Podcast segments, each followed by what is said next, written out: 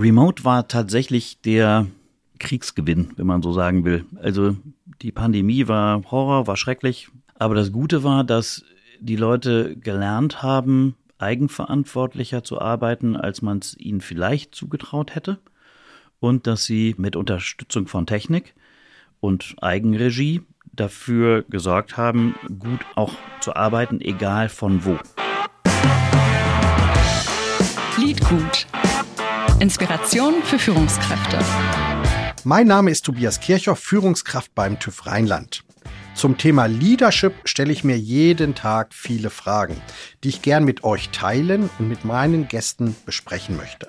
Heute möchte ich wissen, heißt weniger Arbeiten auch weniger Produktivität oder heißt es vielleicht sogar mehr Produktivität? Ich spreche mit einem, der es wissen muss, der in seinem Unternehmen die 35-Stunden-Woche bei vollem Lohnausgleich eingeführt hat und das in einer Mediaagentur. Ich spreche heute mit Markus Biermann, Gründer und Gesellschafter von Crossmedia, eine der größten networkfreien, heißt unabhängigen Mediaagenturen Deutschlands. Hallo Markus, schön, dass du hier bei uns bist. Hallo Tobias, vielen Dank für die Einladung. Ich freue mich auf diesen Talk.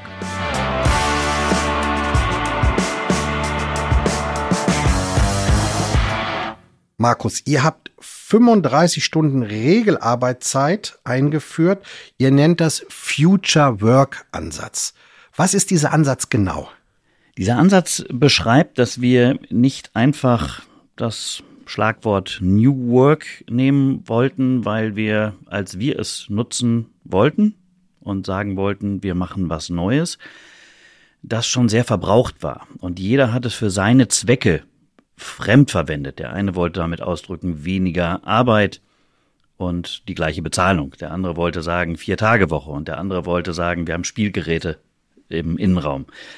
Und zwar wichtig für uns, nicht für die Presse, sondern erstmal für uns einen Begriff zu finden, wo wir sagen, darunter subsumieren wir alles, was wir glauben, was man aus der Corona-Zeit als Gutes überbringen muss in eine neue Zeit.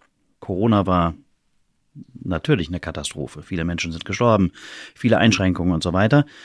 Was man aber festhalten muss, ist, dass wir von einem auf den anderen Tag alle remote arbeiten mussten, alle sich ihren Weg gefunden oder gesucht haben, das gut zu bewerkstelligen, also alle auch außerhalb der Cosmedia, die gesamte Gesellschaft.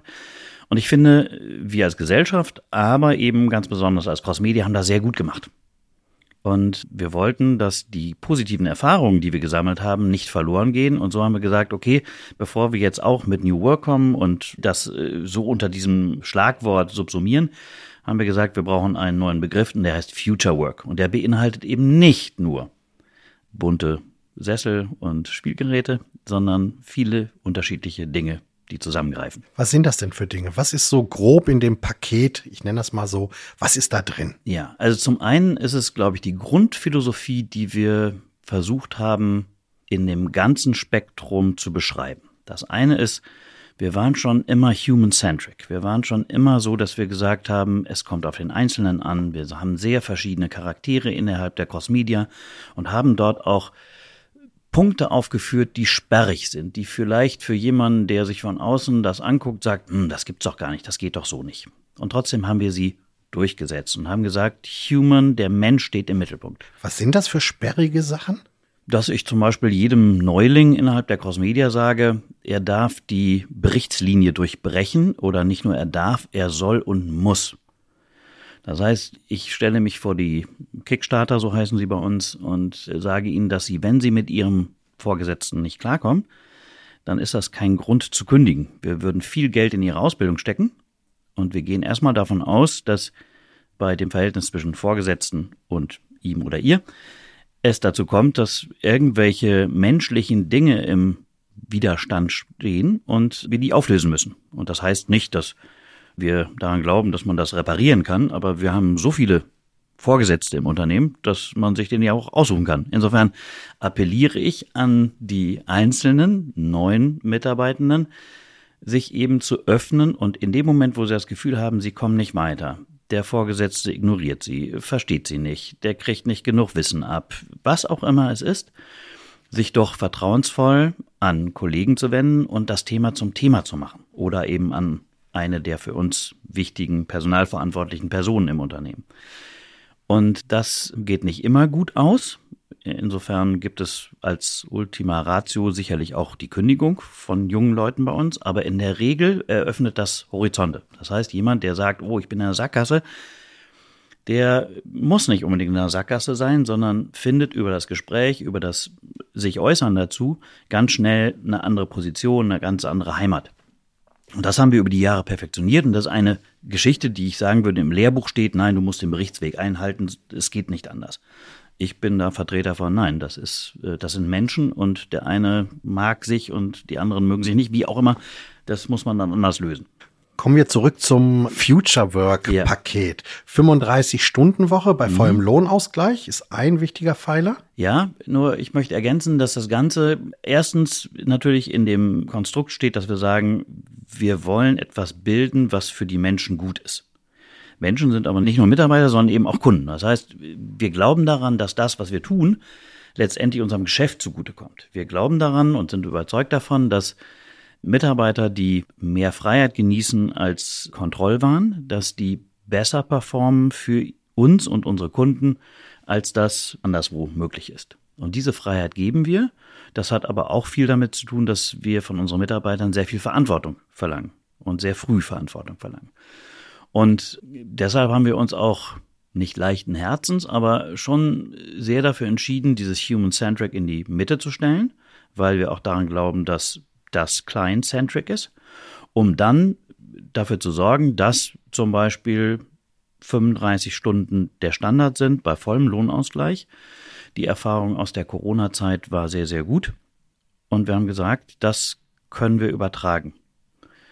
Der nächste Punkt ist, dass wir in dem, wie wir unser Gebäude nutzen, unser Büro nutzen, immer schon eine sehr offene Austauschkultur gefördert haben. Und das werden wir jetzt fortsetzen und eben zu Future Work gehört auch, dass wir die glückliche Fügung haben, dass wir zu Beginn des neuen Jahres ein neues Gebäude in unser neues Kulturzentrum einziehen werden.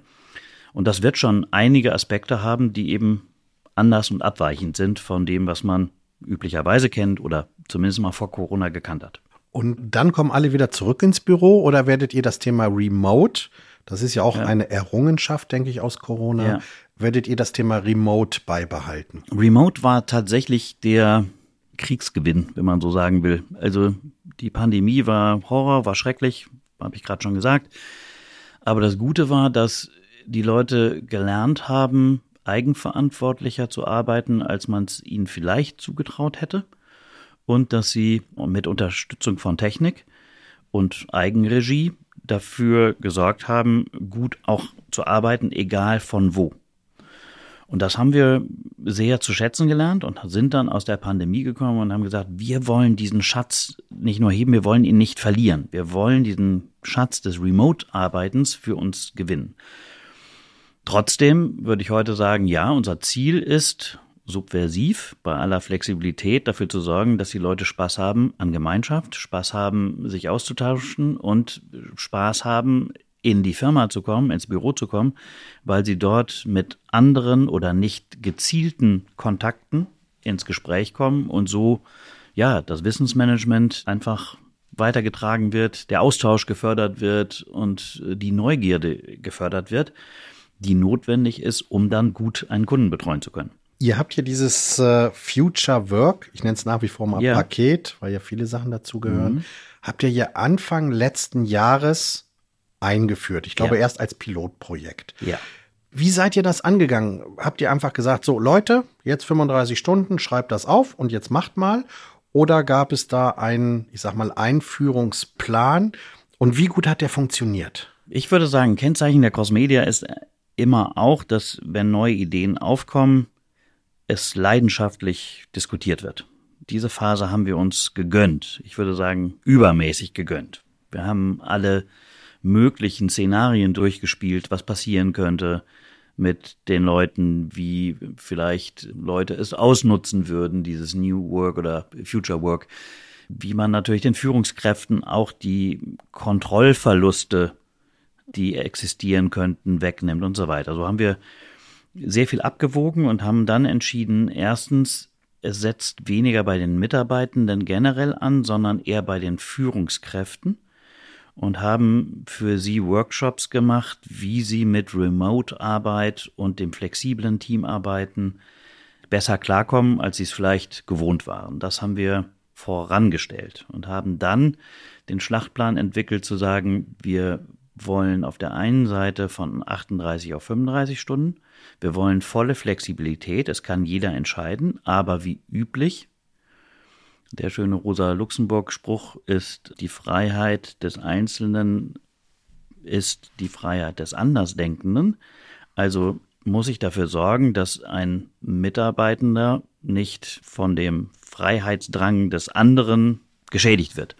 Und deshalb muss das im Team funktionieren. Deshalb gibt es unterschiedliche Teamführung und natürlich ist der Wunsch von Führungskräften dann groß, dass sagt, nein, wir müssen es einheitlich machen. Und ich sage nein, ihr müsst es schon auseinandersetzen im Team, damit ihr für euer Team die richtige Bestimmung findet.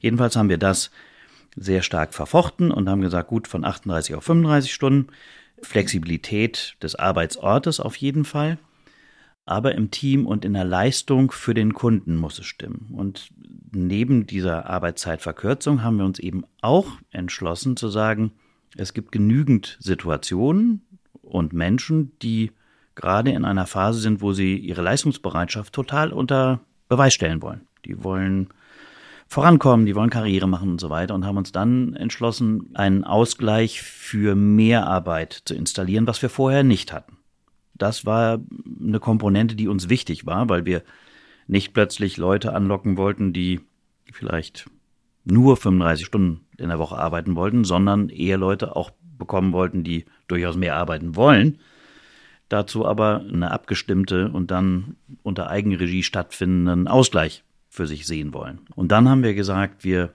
rollen das über sechs Monate aus, in der klaren Absicht, das nicht zur Probe zu machen. Aber es hat immer mehr Gestaltungsfreiheit, wenn man vorher sagt, man macht es zur Probe, um dann tatsächlich dazu zu kommen, es durchgesetzt zu haben. Und jetzt seid ihr auf dem Weg und ich glaube auch mit dem Gebäudewechsel bekommt man das auch noch mal, ich sag mal haptisch zu fassen.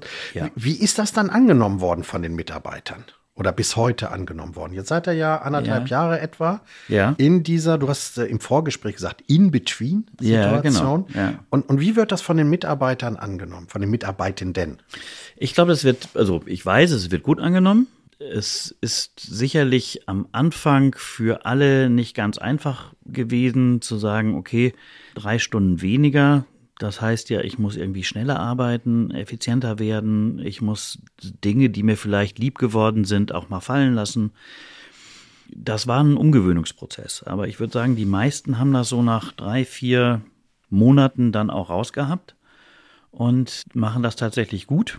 Und die Kernfrage war ja, wie wir die Produktivität ansehen. Ich würde heute sagen, erstens, wir haben keine Messinstrumente, um diese Produktivität wirklich nachzumessen. Wir sind in einem sehr privilegierten Jobverhältnis. Das heißt, wir müssen keine Maschinen bedienen, sondern wir arbeiten an ja, kreativen Arbeiten, an Ausarbeitungen, an Analysen.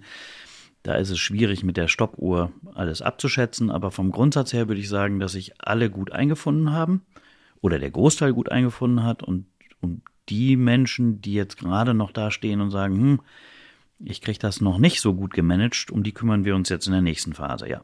Wie muss ich mir das aus Kundensicht vorstellen? Weil ich stelle mir ja dann auch wiederum vor, hm, da ist eine Agentur, ja Pitches etc., wo es wirklich Hochzeiten gibt. Dafür sind ja dann Agenturen bekannt, dass man dann wirklich viel, viel arbeitet, um dann wirklich punktgenau Sachen zu liefern. Erstens, wie geht ihr damit um? Und zweitens, äh, wie geht der Kunde damit um? Oder merkt er davon gar nichts? Das sind zwei große Fragen. Ich fange mal mit dem einen an. Also ich glaube, dass sowohl die Branche als auch wir als Cross Media dieses alte Bild der Werbeagentur, dass wir dem schon lange nicht mehr entsprechen. Das ist ein durchaus schleichender Prozess. Ich selber würde aber sagen, ich habe in meiner Zeit, als ich vor 30 Jahren oder so, so lange ist es her, für ein Network gearbeitet habe, mehr Wochenenden gearbeitet und mehr Überstunden gemacht, als ich sie jemals bei der Cross Media hinterher gemacht habe. Ich kann so schlecht sagen, woran das liegt. Das war sicherlich auch Zeitgeist und die Periode damals und unterschiedliche Sachen, aber es war ein schleichender Prozess, bei dem wir als Cross Media, aber ich glaube die gesamte Branche eben auch gesehen hat, dass es ja auch gut geschulte Leute gibt, die reinkommen. Also wenn ich heute meine Anfangsarbeit einschätzen sollte im Vergleich zu unseren Leuten, die heute zu uns kommen, dann würde ich sagen, die machen den Job, für den ich eine Woche gebraucht habe, machen die auch in zwei Tagen. Die können besser Präsentationen schreiben, die können besser Recherchetools nutzen. Also da hat sich ja was getan. Das ist mal die generelle Geschichte. Wir sind nicht in einer Serie, die über Netflix läuft und alte Bilder bedient. Das ist oft im Kopf noch, aber in der Realität ist das so nicht. Aber natürlich haben wir Kundendruck und wir müssen Sachen fertig kriegen und wir sind Dienstleister.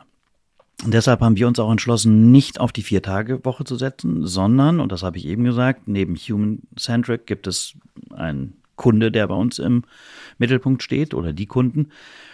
Und um das bestmöglich unter gewissem Zeitverzicht dann auch in die Tat umzusetzen, haben wir gesagt, wir wollen die Flexibilität und das kommt unseren Kunden auch zugute. Also in dem Moment, wo ein Kunde heute anruft und ähm, eine Frage stellt und einen Zeitkorridor vorgibt, glaube ich, kann er besser auf ein Team zurückgreifen, als das vorher konnte, weil wir eben dafür gesorgt haben, dass unsere Mitarbeitenden dann eben auch einen Ausgleich bekommen.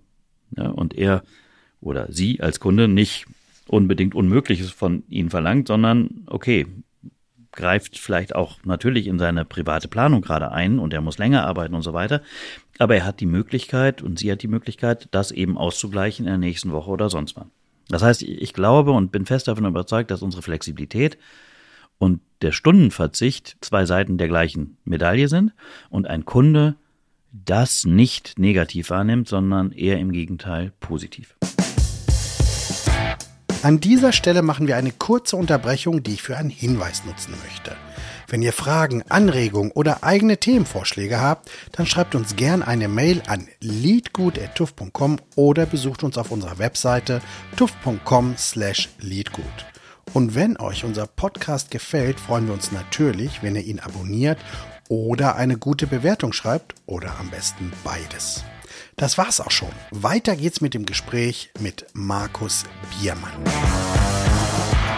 Ihr habt ja im letzten Jahr den Handelsblatt Mindshift Award in der Kategorie flexible Arbeitsmodelle in Gold, glaube ich, gewonnen. Macht das einen stolz? Doch, das macht einen stolz, weil man darf nicht unterschätzen, dass so eine Veränderung dann auch durchaus schwierig ist durchzusetzen. Das heißt, man rechnet nicht mit den Widerständen aus der eigenen Company aus unterschiedlichsten Gründen. Man kann gar nicht so viel verworren denken, wie dann bestimmte Vorbehalte zum Zuge kommen. Und dass man das dann bewerkstelligt, weil es gab Phasen, wo man auch sagen, hätte sagen können, komm, wenn das so kompliziert ist, dann lassen wir es. Ja, und wir haben uns dann eben dazu durchgerungen, es trotzdem hinzubekommen und sind vom Ergebnis überzeugt und deshalb auch stolz auf diesen Preis, weil er eben dann wertschätzt, dass wir es getan haben und auf unsere Art und Weise und nicht, wie auch immer, eine Blaupause von anderen genommen haben. Du sagst gerade Widerstände intern. Ja. Äh, haben sich die Leute dagegen gewehrt, weniger zu arbeiten? Oder ist es dieses, ja, dieses ist, Loslassen gewesen? Ja, das ist sicherlich ein Stück weit das Loslassen. Es ist aber grundsätzlich die Angst vom Ungewissen was ich immer wieder nach vorne stelle, dass ich sage, wir haben mehr Freude am Unbekannten und Neuentdecken als Angst vor der Veränderung. Das würde ich sagen, zeichnet die Crossmedia aus. Aber trotzdem waren an diesem Prozess immer wieder Stellen, wo ich gedacht habe, warum glaubt ihr, dass das daraus folgt? Und wenn ihr wisst, dass das daraus folgt, dann lass uns doch gucken, dass wir das abschmälern. Und was wären die Hilfsmittel, das abzuschmälern? Aber das kann ja nicht der Grund sein, es nicht zu tun. Es war Kontrollverlust. Es war Angst vor mehr Verantwortung, mehr Führung durch die Führungsmitarbeitenden und mehr Aufwand bei ihnen. Und der ist durchaus auch da. Also das, das Argument ist da. Ne? Also in dem Moment, wo jemand frei seinen Ort wählen kann und derjenige, der die Gruppe führt, sagt, ich kann auf den gar nicht mehr so zugreifen, der muss ja geschult werden dahingehend, dass er den Zugriff trotzdem hat. Bei mir persönlich habe ich das Gefühl, ich kann mit dem Telefon jeden zu jeder Tageszeit eigentlich anrufen, aber per Teams habe ich ein Störgefühl. Ja, und das sind neue Dinge, die sich einfach eingewöhnen müssen und wo man auf der einen Seite mal Hilfs Mittel ansetzen muss, auf der anderen Seite vielleicht auch Regularien aufsetzen muss und auf der anderen Seite eben das Zutrauen auch haben muss, dass es seinen Weg findet. Darin fühle ich mich durchaus bestätigt, aber natürlich war es kein Selbstläufer. Da hilft dann ja auch der Award nach innen zu sagen, guckt mal, wir sind ja doch auf einem guten Weg. Ja. Ne, lass uns den weiter bestreiten. Aber so ein Award wirkt ja auch nach außen. Mhm. Und da kommt für mich das Stichwort Arbeiterlosigkeit. Das heißt, wir alle merken ja, neue Leute zu bekommen ist schwieriger und hilft dann aber bei euch, dass ihr sagt, hier, wir haben eine 35-Stunden-Woche, wir haben Award bekommen. Hilft sowas dann auch, äh, gute Leute zu bekommen? Ich würde sagen, ja. Unser Job ist dann rauszufinden, ob die deshalb kommen, weil sie bei uns glauben, das Paradies zu bekommen oder ob sie wirklich angreifen wollen und die richtigen Dinge für uns auch tun wollen. Das ist aber der Job, den wir vorher auch hatten. Nein, ich glaube, wir haben das richtige Setup, um die richtigen Leute zu bekommen. Und dieser Award und das Modell helfen uns schon grundsätzlich dabei, die richtigen Leute dann auch anzusprechen. Das stimmt. Was sagst du den Leuten, die sagen, oh, ich bekomme keine Leute, ich, äh, ich bekomme nicht mehr genügend Nachwuchs? Auch das würde ich sagen, es gibt sicherlich Dinge, die wir in der Vergangenheit kolossal falsch gemacht haben als Gesellschaft, auf die wir alle nicht stolz sein dürfen. Also Langzeitarbeitslosigkeit, mangelnde Chancengleichheit, was ich ein großes Thema finde, was unmöglich ist, dass wir es nicht angegangen sind. Von daher glaube ich, wir haben durchaus Probleme und die sind noch nicht gelöst und die müssten gelöst werden. Auf der anderen Seite bin ich auch eben oder sind wir es in der Branche und ich als Unternehmer gewohnt, dass eine Herausforderung, die heute existiert, morgen schon ganz anders sein kann. Also du sprichst gerade von Arbeitermangel, Arbeiterinnenmangel. Jetzt kommt Chat äh, GPT. Also da sind Interdependenzen, wo ich sage, hm, weiß ich noch nicht, wie ich die auflösen kann. Und ich würde mal heute sagen, wenn du einem Mitarbeitenden äh, ein gutes Setup bieten kannst, dann findest du auch den richtigen es dauert manchmal ein bisschen länger und ich bleibe dabei, es liegt viel an einem selber, die richtigen Motivationen zu geben, damit die richtigen Leute auch kommen. Ich kann jetzt weniger für die Industrie sprechen. Da sind schwierigere Faktoren sicherlich ähm, dabei, aber äh, für uns würde ich sagen, wenn wir nicht die richtigen Leute bekommen, dann liegt es erstmal an uns und nicht daran, dass möglicherweise Leute fehlen, sondern erstmal bei uns, entweder sind wir nicht attraktiv genug, haben Dinge verschlafen oder besetzen die richtigen Dinge nicht richtig. Ähm, würde ich also immer erstmal an uns adressieren. Und das war natürlich auch mit ein Antrieb, bei dem wir gesagt haben, okay, unser Future Work Ansatz, der ist stimmig und der wird uns helfen, die richtigen Leute dann auch für uns zu gewinnen. Was ist denn deine Erkenntnis aus vielen Jahren Arbeitserfahrung in Richtung Führung und damit auch dein Führungsverständnis. Was gibst du deinen Führungskräften mit? Müsstest du die besser fragen als mich, aber ich würde immer sagen, dass ich dafür gesorgt habe, dass ich hohes Vertrauen in sie setze, dass sie die Freiheit, die ich ihnen gegeben habe bei der Entwicklung ihres Jobs, auch gewähren ihren Leuten und so viel Vertrauen in ihre Leute haben und so viel Freiheit, diesen Job so zu, zu entwickeln. Das heißt, ich würde sagen, wir haben in der Cross Media sehr vielen Leuten einen Spaß an der Arbeit gegeben, der sich nicht zwingend im ersten Schritt danach richtet, was brauchen wir und wen setzen wir dafür ein. Natürlich auch, keine Sorge, aber immer auch geguckt, was für ein Potenzial in einem Menschen liegt, um daraus dann ihn oder sie dahin zu bringen, das voll auszuleben. Also wir haben immer gesagt, Stärken, Stärken und Schwächen sind nicht so wichtig. Akzeptieren wir, ja? Natürlich akzeptieren wir es nicht, wenn einer in Kundenmeetings Dinge tut, die wir nicht für gut äh, empfinden. Natürlich nicht. Jetzt mache ich dich nach. Also Tobias hat gerade den Finger in die Nase gesteckt. Ich weiß nicht, ob das zum Podcast jetzt gehört, aber egal. Aber genau. Wenn, wenn sich also Menschen falsch verhalten, dann will ich ihnen das sagen dürfen. Und das sage ich dann auch. Und wenn sie nicht grüßen, sage ich ihnen das auch. Aber ich möchte, dass sie das Gefühl haben und die Freiheit haben, ihre Stärken voll und ganz in der Cross Media auszuleben. Und die Schwächen akzeptieren wir. Und manchmal kommt es zu einem Punkt, wo wir sagen, nee, komm, bei allen Stärken mit den Schwächen kommen wir nicht mehr klar, dann läuft das auf eine Trennung. Aber die Regel ist eher, dass wir so Leuten die Chance geben, sich zu entwickeln, die woanders vielleicht am System gescheitert wären oder mm, sich nicht glücklich gefühlt hätten. Und das, glaube ich, geht auf lange Sicht sehr, sehr gut. Und meinen Mitführenden würde ich immer sagen, guck mal, ob das in deinem Team eben auch so stimmt. Ja, also nutzen wir die Stärken von XYZ wirklich ausreichend genug oder wäre der an anderer Stelle nicht besser aufgehoben oder was auch immer, ja. Ihr habt dieses Future Work Paket jetzt aufgesetzt, zieht demnächst um in euer neues Kulturzentrum. Wenn du einen Blick in die Glaskugel mal wirfst, mhm. was kommt als nächstes oder wie wird sich auch Arbeit weiterentwickeln? Also was ich mir wünschen würde, ist, dass genau dieses intensive Problemlösungsarbeiten im neuen Gebäude und mit Future Work vollends zur Entfaltung kommt. Und dabei eben unterschiedlichste Generationen miteinander, unterschiedlichste Fakultäten miteinander um die beste Lösung für den Kunden streiten und in diesem Streit mit der bestmöglichen Lösung für den Kunden eben rauskommen. Das wäre das, wofür die Crossmedia immer stand und für die ich auch denke, ähm, gibt es einen Platz im Markt. Und äh, das ist das, was ich mir träumen würde. Ja, genau. Und ob das jetzt eher international oder weniger international oder das wäre mir egal. Hauptsache, wir haben Kunden, die genau dieses Element zu schätzen wissen. Also Kunden, die mit uns auf, auf uns zukommen mit einer Aufgabenstellung, die für sie spannend, schwierig, herausfordernd ist und die mit uns dann oder mit uns ins Boot holen, um mit uns dann eine wirkliche Lösung dafür zu erarbeiten. Das fände ich super.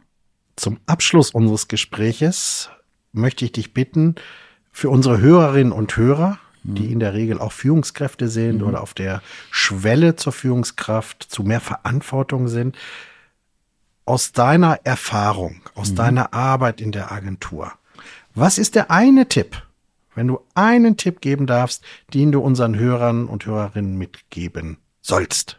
Worauf sollen sie achten? Was sollen sie machen? Das Wort oder die Phrase geht nicht streichen.